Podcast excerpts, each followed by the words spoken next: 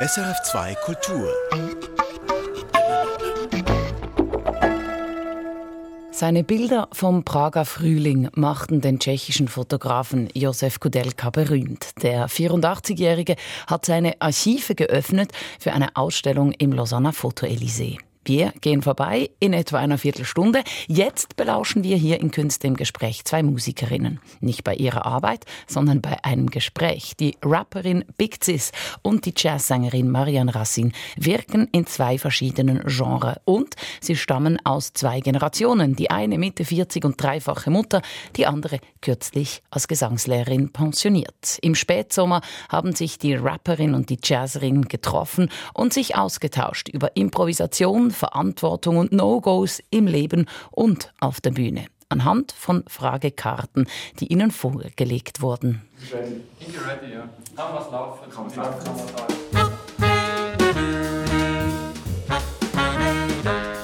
Komm du zuerst. Du Aha, musst. Ah, wir- für Lies verschieden. Okay, Ah, okay. Okay.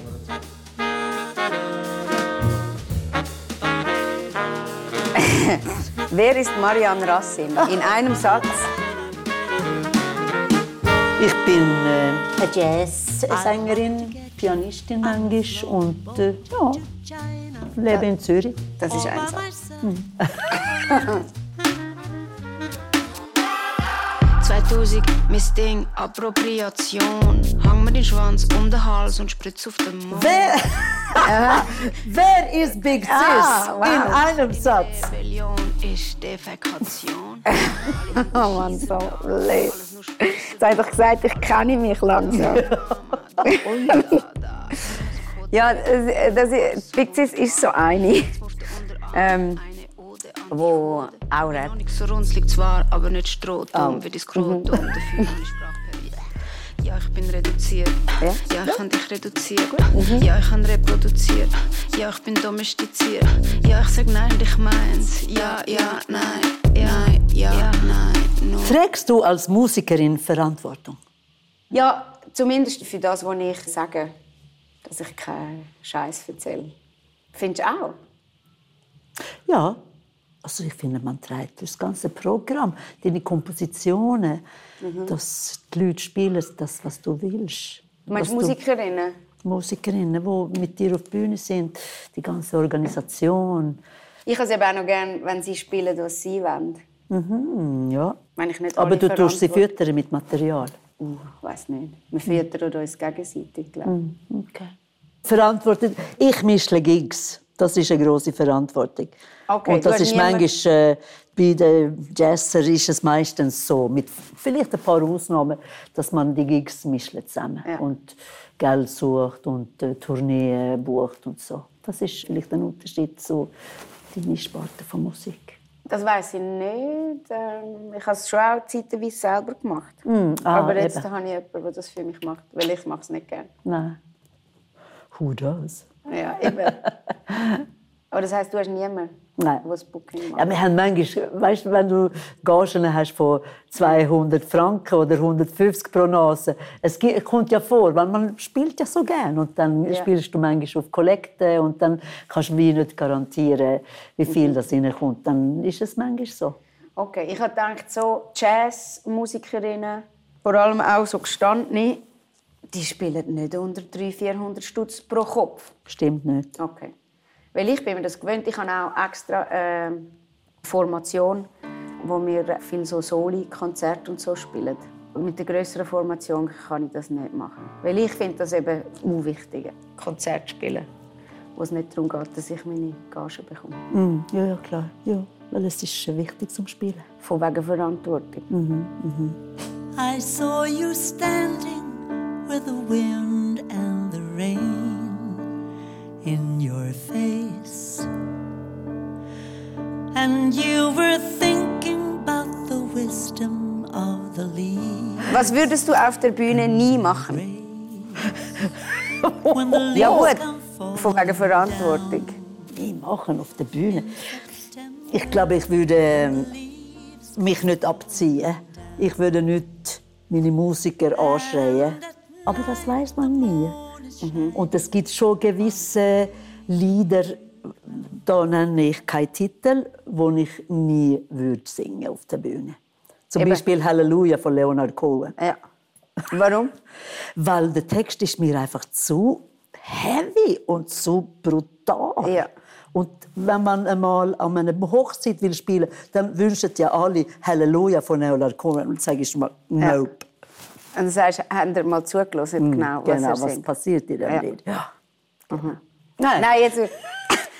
Wie gehst du mit Fehlern um? Ja, ganz verschieden. Es kommt darauf an, was für Fehler. Das ist jetzt auf Musik bezogen, an einem Konzert. Ich tue so, als, als hätte ich keinen Fehler gemacht. Und dann merkt es meistens Du machst nie niemand. Fehler? Nein. Du bist also- perfekt. Und dann wird es wie ein Teil von der Musik, der, der Fehler. So.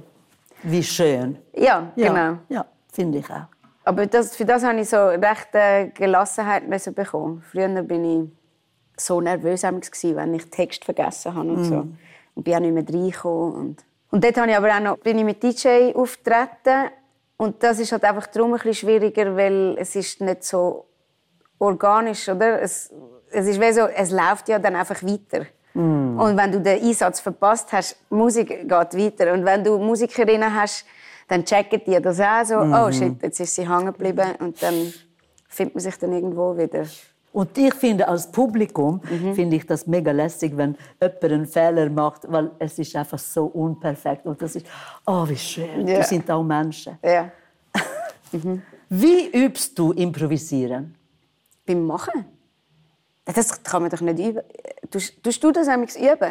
Also wenn du, äh, klar, du kannst es schon üben, als wenn ich jetzt sage, äh, ich muss über äh, gewisse Changes singen. Dann muss ich natürlich die Töne auschecken Mhm. Ja. und hören, was läuft harmonisch und so weiter. Und was du alles kannst, darfst oder genau, willst machen. oder was du kannst machen. Aber ich bin auch überzeugt, dass- ich meine, auch die, die freie Improvisation machen, die üben das auch, eben indem sie das machen. Und ausprobieren und Inspiration holen. Du gehst an Konzerte und dann hörst du jemanden, wo, wo wahnsinnig spannende Sachen macht und dann oh, jetzt kann ich auch heimgehen, die Sounds ausprobieren und so. Im Rap gibt es ja das Freestylen. Und? Oder? Wo du, ah, ich kann das nicht. Ah, okay. Ich bin auch überzeugt davon, dass man richtig fest üben Also man hat natürlich schon eine eine Begabung dafür, aber selbst die, die sehr talentiert sind, die müssen das mega fest üben. Ich persönlich kann mir es nicht vorstellen, dass du Gedanken bildest, während du schon... Und dann alles noch in Reim. Und dann soll es noch irgendwie witzig sein oder Ja. eine Geschichte erzählen. Ich kann mir es nicht vorstellen. Aber was ich immer gefunden habe, ist, selbst die besten FreestylerInnen, wenn du sie oft siehst, es wiederholt sich. Weil du hast wie die Patterns, die du kannst abrufen kannst, weil du nämlich nicht immer originell bist und nicht immer etwas Neues schaffst. Und dort habe ich dann halt gefunden, okay, einerseits braucht es das mega, dass du überhaupt so am Punkt und im Puls und im Reim inne bist. Und andererseits ist es aber auch, es wiederholt sich halt einfach. Und je mehr du es natürlich trainierst, umso mehr wiederholt sich ja dann auch. Eben, es muss ja vorbereitet sein, auch im Jazz. Du checkst eben die Töne aus und dann hast du einfach ein Vokabular von Tönen und Rhythmen. Genau. Und dann Ja. hast du natürlich Impulse von den Musikern oder Musikerinnen, die dich mit dir spielen und dann gibt es einen Impuls. Ich tue nicht gerne Impro üben. Ich tue aber auch nicht gerne proben, also im Allgemeinen. Nicht Probe. Nein, ich, mache es einfach nicht gerne. Aber vielleicht kommt es auch daher, dass... das Aber ist schreibst du dann selber deine Texte? Also deine... Ja, natürlich, aber die, die meisten, die kann ich natürlich schon sehr, so über Jahrzehnte schon. Und sonst, ja genau, tue ich einfach Text für mich üben. Du probst gerne? Ich probe sehr gerne. Okay. Ich finde es eigentlich eine völlige Zeitverschwendung. aber bei uns sind Proben auch nicht bezahlt. Also mit welchem Geld dann? Nein, nein, bei uns auch nicht. Bei euch auch nicht? Nein, nein, Okay. nein, nein. Aber nein, ich probe trotzdem gerne, weil ich mache einfach gerne Musik mit Leuten und dann, ja. Ich habe das Gefühl, bei mir ist es auch, ich bin ja schon auch eine Entertainerin. Aber das bist du ja auch. Und dann, wenn ich so, also das mache ich auf jeden Fall nicht. An der Probe, wie so tun, als wäre jetzt das Publikum Nein, und so. nein, ich auch nicht. Und Ansagenprobe und so. Das finde Nein, ich nein, nein. No. Sophisticated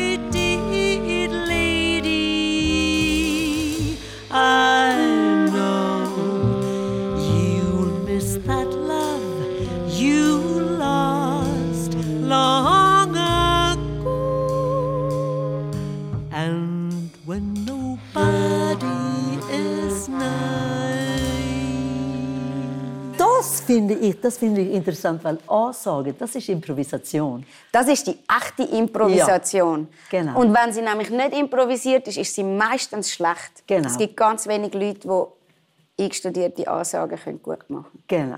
Darum st- studieren wir die Ja. Ansage gar nicht ein, Nein. sondern wir reagieren einfach aufs Publikum, was dir einfach im Sinn kommt. Stimmt. Ja. Du, während im Salon hängst, betrachtest ihr Gelenk, ihre Hand. Streckt sich auf dem Parkett. Du kannst dich nicht ablenken. Die Sonne durchs Fenster wärmt ihre Schenkel. Sie, du studierst ihre Formen, wo sich abzeichnet, ihre Kurven. Zentriert und adrett. Du, eine Landschaft mit Feng Shui. Die Hand lacht zu bewirtschaften, wäre sehr schön. Sie, Wann ist es gut, alt zu sein? Ich weiß nicht genau, wie das gemeint ist, ab welchem Alter. Oder? Also man muss ja alt sein, um es gut zu finden. Alt. Oder kann ich auch jung sein und es gut finden, alt sein und dann aber wann? Und Generell. was ist alt? Ja, eben, ich das kenne ist ja auch viele noch total. 25-Jährige, die alt sind im Kopf. Ja. Und ich kenne ein paar 87-Jährige, die sehr jung im Kopf sind. Das ist eine schwierige Frage. Ich hätte jetzt wäre auch eher aufs Körperliche gegangen. Ich bin natürlich schon nicht mehr so fit wie mit 25. Mhm. Obwohl, ich bin eigentlich extrem fit im Moment. Vielleicht du sogar fitter als mit 25 zum Teil. Was machst du dann? Rennen? Ich äh, bin Velokurierin seit dem Dezember. Oh, wow. Da bin ich mega fit und mache auch schon Sport. Ja, ich glaube, es ist dann gut, alt zu sein. Also ich finde die Frage mega schwierig gestellt. Ich komme nicht ganz daraus. Aber ich glaube, das, was ich zum Älterwerden gut finde, ist, wenn man eine gewisse Gelassenheit sich selber gegenüber bekommt. Es, es gibt so Sachen, die sind einfach nicht mehr so wichtig. Dann ist mir, bin ich entspannter. Ich bin ja ein bisschen älter als du und Ja. dass ich merke, mit dem Alter, es ist mir so wurscht, was die Leute denken. Eben genau, so etwas, oder? So, das merke ich dann, das ist, ah, ist Mhm. doch egal. Genau, und dann behaltet man eine gute Laune und kann jemanden gleich gerne haben, auch wenn man den einem total blöd findet. So. Du outest dich an einem Fest als improvisierende Musikerin. Welche Frage möchtest du nie mehr hören? Also eine, die ich hasse. Ja, ja, kannst du nicht etwas improvisieren für uns? Ah, ja, genau. Ja, ja, das habe ich wahnsinnig gerne. Genau, rap doch schnell eins. Ja. Ich sage immer, nur für Geld.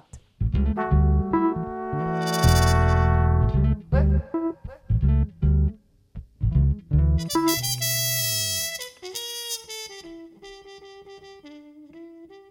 Ja, sie rappt nur für Geld. Big Sis war das im Gespräch mit Marianne Rassin. Zwei Musikerinnen im Gespräch. Und das Gespräch, es gibt auch als Kurzfilm auf Facebook zu finden in der Gruppe Jazz und mehr. Und live gibt's Big Sis am 2. Dezember in Basel und Marianne Rassin am 4. Dezember in Regensdorf. Vom Ton wechseln wir jetzt zum Bild oder von der Musik zur Fotografie. Seine Schwarz-Weiß-Bilder zeigen Menschen meist in den Momenten von innerer Einsamkeit. Berühmt wurde der tschechische Fotograf Josef Kudelka durch seine Bilder vom Prager Frühling 1968. Mit seiner Kamera dokumentierte er aber auch Theaterproben, Romas verschiedener Länder und Menschen im Exil. Er hat sie eingefangen. Erstmals hat der große Fotograf sein Archiv geöffnet. Entstanden ist die Ausstellung Iconar in Lausanne. Noemi Gradwohl war dort. Es ist ein Doppelporträt, eine sitzende ältere Dame und ein stehender älterer Herr. Sie schauen in die Kamera, während hinten an der Wand ein Foto in einem ovalen Rahmen hängt. Eine strenge formale Komposition und doch aufgeladen mit Emotion. Es ist eine Aufnahme, die Josef Kudelka für seine Roma-Reihe gemacht hat. Mit Romas ist der heute 84-Jährige immer wieder auf Reisen gegangen. Die Bilder, die er dabei gemacht hat, sind legendär. 1975 sind sie im Fotobuch Gypsies erschienen. Die Fotos sind im besten Sinne ikonisch, auch für die Roma. Deswegen hat Kurator Lars Willumeit seine Ausstellung im Foto Elysée in Lausanne Icona genannt, erzählt er mir. Das Wort Ikona stammt von dem Wort Ikon, oder? Also Bild, das beruht auf einer Anekdote, die Josef Kudelka erzählt, nämlich, dass er eines Tages eine Gruppe von Roma trifft, äh, nachdem schon sein Buch über die Roma erschienen ist und er ihnen erzählt, dass er Fotograf ist und sie sagen, ah, wir kennen dich, du bist der Ikona. Wir benutzen deine Bilder in unserer Kirche für unsere Fürbitten. Und dort haben sie Bilder ausgeschnitten aus seinem Buch und an die Wand gehängt und benutzen sie äh, also wie Ikonen und äh, sie nennen ihn also den Bildermacher. Also Ikonen ihrer eigenen Gemeinschaft. Genau, ihrer eigenen Gemeinschaft, nicht ihrer direkten Verwandten vielleicht, aber doch ihrer eigenen Gemeinschaft, genau. Abgesehen von den Ikonen, was bedeutete er und seine Bilder für die Roma? Das lässt sich schwer, glaube ich, irgendwie quantifizieren, was für eine Bedeutung das gehabt hat. Aber sicherlich war es ein, ein Prozess, der ungewöhnlich ist in dem Sinne, dass er sich über Jahrzehnte Beziehungen mit diesen Gemeinschaften aufgebaut hat und die auch noch immer bis zum heutigen Tage erhält. Und er eben nicht ein Fallschirmreporter war, der einfach sozusagen ein Thema sich nimmt, das durchfotografiert und dann damit wieder wegrennt, um, um seine eigene Karriere damit äh, zu beflügeln, sondern da ist schon ein, ein, echtes Commitment vorhanden gewesen über Jahrzehnte. Und ich glaube, das zeigt sich auch in der, in der Arbeit selbst, in der Beziehung, die dort sichtbar wird in den Bildern. Wie hat das denn begonnen? Warum interessiert er sich für die Roma? Im Grunde genommen ist er ein großer Musikfan und so besucht er viele Festivals für Volksmusik und dort trifft er dann auch auf, auf Roma-Musiker, die er kennenlernt und mit denen er eine Beziehung aufbaut und die er dann besucht und so Freundschaften entstehen und so fängt er an, die Roma zu fotografieren. Die Leidenschaft für Musik, das war das Entscheidende, sagt Josef Kudelka selbst vor ein paar Jahren im Chicago Art Institute. I, I think probably I get involved with gypsies because of the music. Yeah. And there the gypsy music which, which people, they would automatically, if they listen that, they would understand that why I did it. Da sei etwas in ihrer Musik und wer genau hinhöre, würde sofort verstehen, warum er das gemacht habe. Mit den Roma fühlt sich Kudelka bis heute verbunden. Wochenlang hat er sie auf ihren Reisen begleitet, um sie zu fotografieren. Dass er überhaupt Fotograf geworden ist, war ihm nicht in die Wiege gelegt. Doch dass dies seine Bestimmung sei, erkannte Kudelka, 1938 geboren und später zum Luftfahrtingenieur ausgebildet, sehr früh, sagt mir Kurator Lars Willumeit im Musée Élysée, als noch die Ausstellung aufgebaut wird. Er selber beginnt sehr früh als Teenager zu fotografieren, weil der Freund von seinem Vater hat eine Kamera und dann verdient er sich selber ein bisschen Geld mit Walderdbeeren sammeln und die verkaufen und so kann er sich dann seine erste Kamera leisten und so wird er Amateurfotograf und dann während des Studiums beginnt er für Theater zu arbeiten und da beginnt der Transfer in eine professionelle Fotografiekarriere.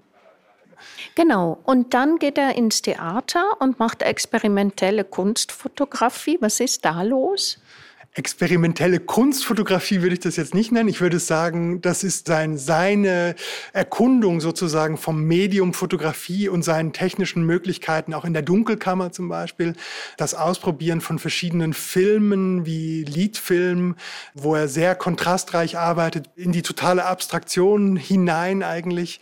Aber seine ersten Aufträge sind tatsächlich für zwei Theater, für zwei Avantgarde-Theater in Prag, für die er ähm, die Poster und die Proben äh, fotografiert, aber eben eine Arbeit mit dem Theater und nicht für das Theater. Er fängt sehr früh an, seine eigenen Regeln aufzustellen und seine eigenen Bedingungen zu schaffen für seine Arbeit. Starke Kontraste in Schwarz-Weiß. Was ist sein Markenzeichen als Fotograf? Kann man das über diese langen 60 hm. Jahre sagen? Das kann man vielleicht am, am ehesten über die, die, die Raffinesse sozusagen seiner Kompositionskunst definieren, weil thematisch ist sein Werk sehr divers und über, über mehrere Werkkörper sehr unterschiedlich, aber äh, seine Präzision in dem, wie er die Bilder auffasst und wie er sie komponiert, das ist für mich eigentlich strukturell das, was sich durchzieht durch sein gesamtes Werk, genau. Und wie würden Sie das beschreiben? Was ist das Markenzeichen mit seiner Komposition? Das sind oft sehr geometrische Formen, Dreiecksformationen, die entweder direkt kompositorisch sichtbar werden oder einfach als Schwerkraftlinien sich auf einer zweiten Ebene dann zeigen würden. Aber ich glaube, das, das wirklich Entscheidende an seiner Karriere ist seine Passion und seine, sein Engagement, fast über 60 Jahre hindurch aktiv zu arbeiten. Das ist etwas, was wirklich extrem außergewöhnlich ist. Allein über 30.000 Kleinbildfilme, das ist schon was sehr Außergewöhnliches. Er bezeichnet sich ja eben als Fotograf und nicht als Reportagen- oder Dokumentarfotograf, obwohl er ja lange für Magnum arbeitet. Warum? Ich glaube, das ist auch in gewisser Weise eine Abgrenzung in einer bestimmten Periode von Magnum, dass er dazugehört, aber eben auch nicht dazugehört. Das ist wie immer in seinem Leben.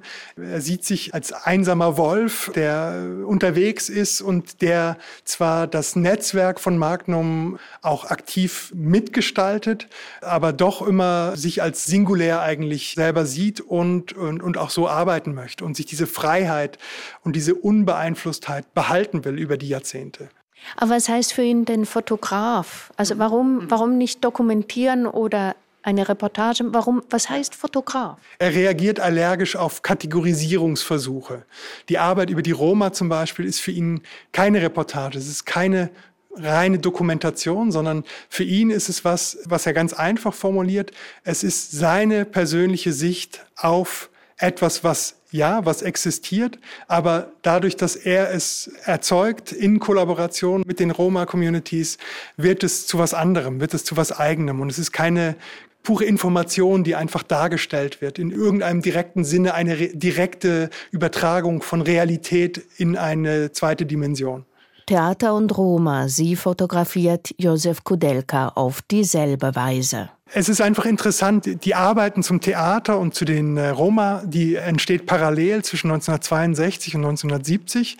Und man merkt richtig, wie das Wissen oder die, die Entwicklung seiner technischen Fähigkeiten sich überträgt oder immer wieder sichtbar wird in beiden Serien.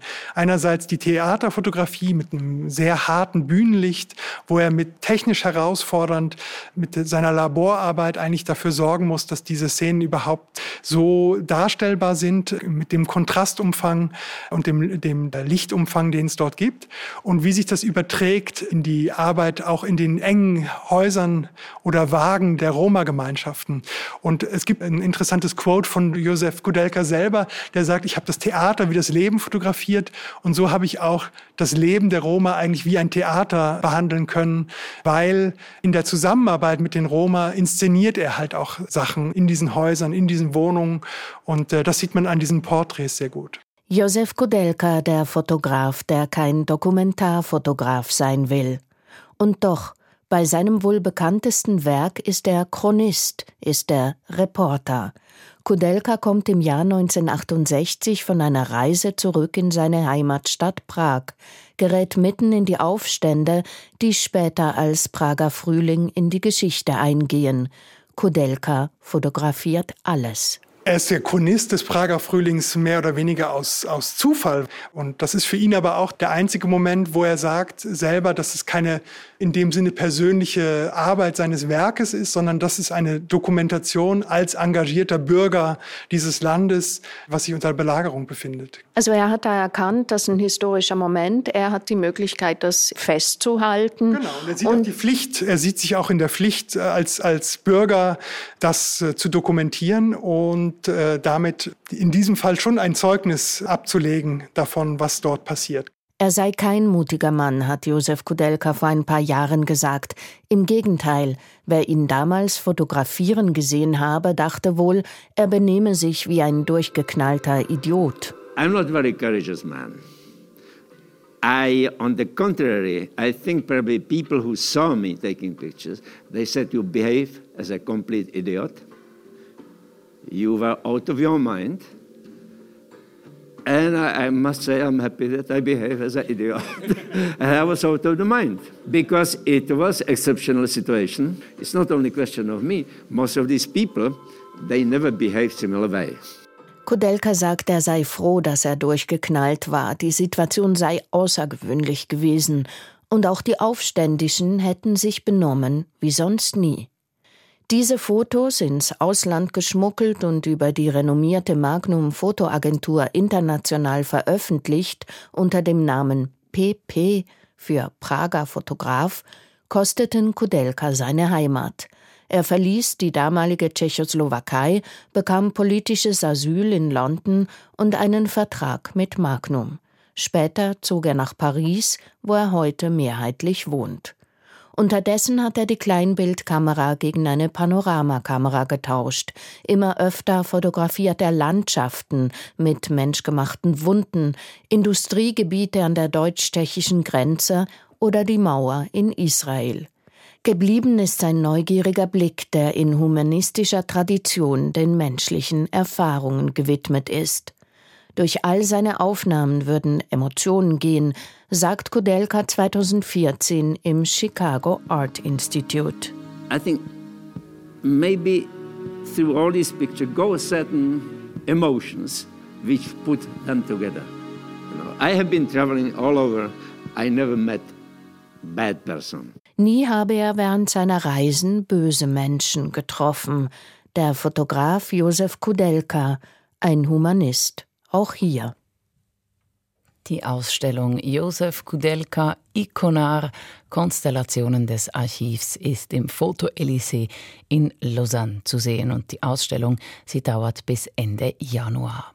Das war die Sendung Künste im Gespräch. Wenn Sie noch ein Feedback zur Sendung haben, dann gerne per Mail an studio@srf2kultur.ch.